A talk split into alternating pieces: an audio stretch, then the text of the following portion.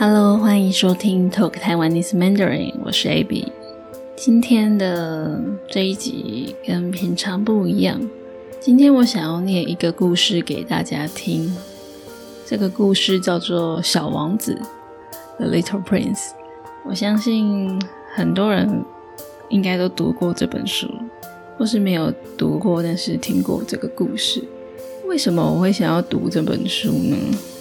第一个原因是《小王子》其实对我来说是一个意义重大的故事，可以说它是我最喜欢的故事了。那我第一次读这个故事，其实已经是长大了，我忘记是几岁，可能十几二十岁左右。后来我又再读了几次，然后也看了电影什么的。所以今天我就不讲我对小王子的想法，这个可能要开另外一集讲很多。如果有兴趣的听众朋友可以跟我说，我也许可以讲一下。那第二个原因呢，是这是我最近其实有睡眠的一些问题，就是睡不太着。那睡不太着怎么办？我就喜欢听。一些睡前故事，一些 sleep stories。那我觉得这些睡前故事对睡觉很有帮助。听着听着，我就想说，那我也来念一下好了。不知道有没有人跟我一样，有有时候会睡不太着，然后喜欢听故事。我想说，念这个故事可以让大家放松。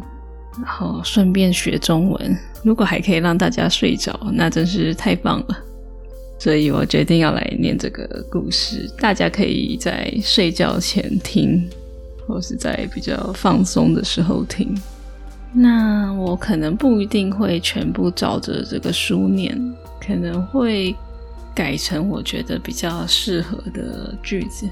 这是我第一次念故事，如果你。觉得喜欢这样的系列，你可以留言写信跟我说，在我的 IG Talk Taiwanese Mandarin 的 Podcast，或是在我的 YouTube Talk Taiwanese Mandarin with Abby，或是在我的 Patreon 传讯息跟我说。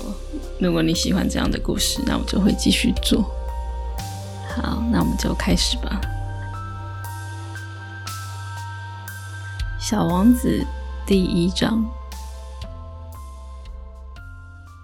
我六岁那年，有一次在一本书里看见一幅很棒的图画。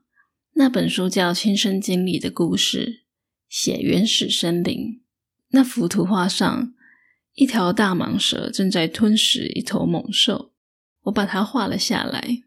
书里写着，大蟒蛇把猎物整个吞下，嚼都不嚼，然后它动弹不了，它得睡上整整六个月才能消化肚子里的东西。对原始森林的探险，我当时想的很多，于是我也用一支彩色铅笔画出我的第一张画。画作第一号就像这样。我把我的杰作拿给大人们看，问他们：“我的画是不是让你们很害怕？”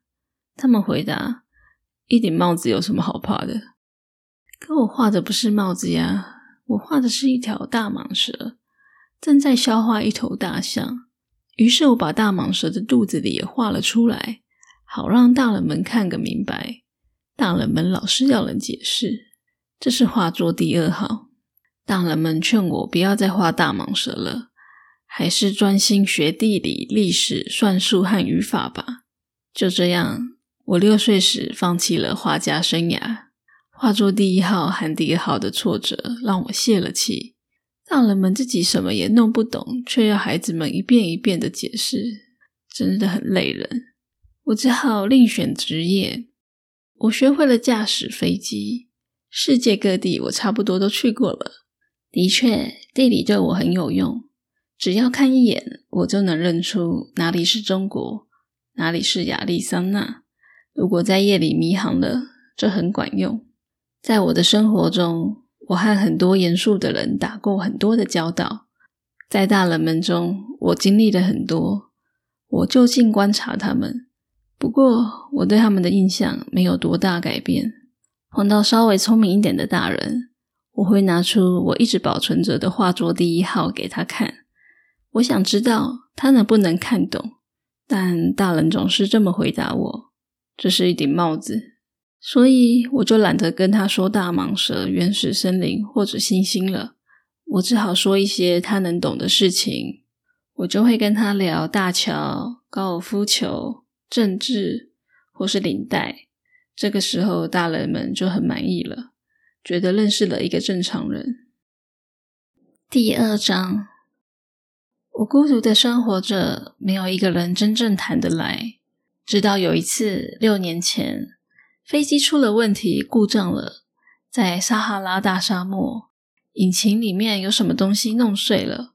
身边没有机械师，也没有乘客，我只好自己来做这个复杂棘手的修理。这对我来说是生死大事。我带的水只够喝八天。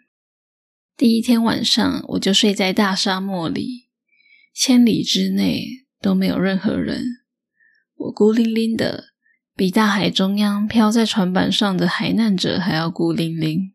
因此，黎明时，当一个奇怪的小小声音唤醒我时，你们可以想象我是多么吃惊。他说：“请你帮我画一只绵羊吧。”什么？我猛然的跳了起来，像被雷击中一样。我拼命的揉着眼睛，仔细看了看，一个非常惊奇的小小孩正认真的看着我。后来，我给他画了一幅最棒的画像。当然，他本人比画像要可爱多了。这不能怪我。六岁那年，大人们让我很失望。我已经放弃了画家生涯。除了大蟒蛇之外，我再也没有画过什么了。我瞪大眼睛，吃惊的看着他。别忘了，我可是在荒无人烟的地方。但这个小孩既不像迷了路，也没有饿得要命、渴得要命、怕得发抖的样子。他的表情一点也不像在荒无人烟的大沙漠里迷了路的一个孩子。我终于能说话了，我就问他：“不过你在这里干嘛？”他又说了一遍，声音很轻柔，好像在说一件很重要的事情。请你帮我画一只绵羊吧。当神秘的力量太强大时，我们是不敢违抗的。真不可思议。在这个地方荒无人烟，连生命都有危险了。我还是从口袋里掏出了一张纸和一支钢笔，但是我想起来了，我只学过地理、历史、算术和语法。于是我对小家伙说：“我不会画画。”他回答我：“没关系，帮我画一只绵羊吧。我从来没画过绵羊。”我就给他画了我以前画过的两张画中的其中一张，从外头看的大蟒蛇。小家伙的话让我很惊讶。不不，我不要大蟒蛇肚子里的大象，大蟒蛇很危险，大象太大了。我的家很小，我要一只绵羊，帮我画一只绵羊吧。于是我再画了一张。他仔细的看着那张画，又说。不，这只羊生病了，再画一只吧。于是我又画了另外一张。我的朋友看了，微笑着。你看，它不是绵羊，它是公羊，它有角。于是我又再画了另外一张，就像前面几张一样，这一张也被拒绝了。这只羊太老了，我要一只能活很久的绵羊。我已经失去了耐心。因为我急着要把引擎拆下来，于是我乱画了一张。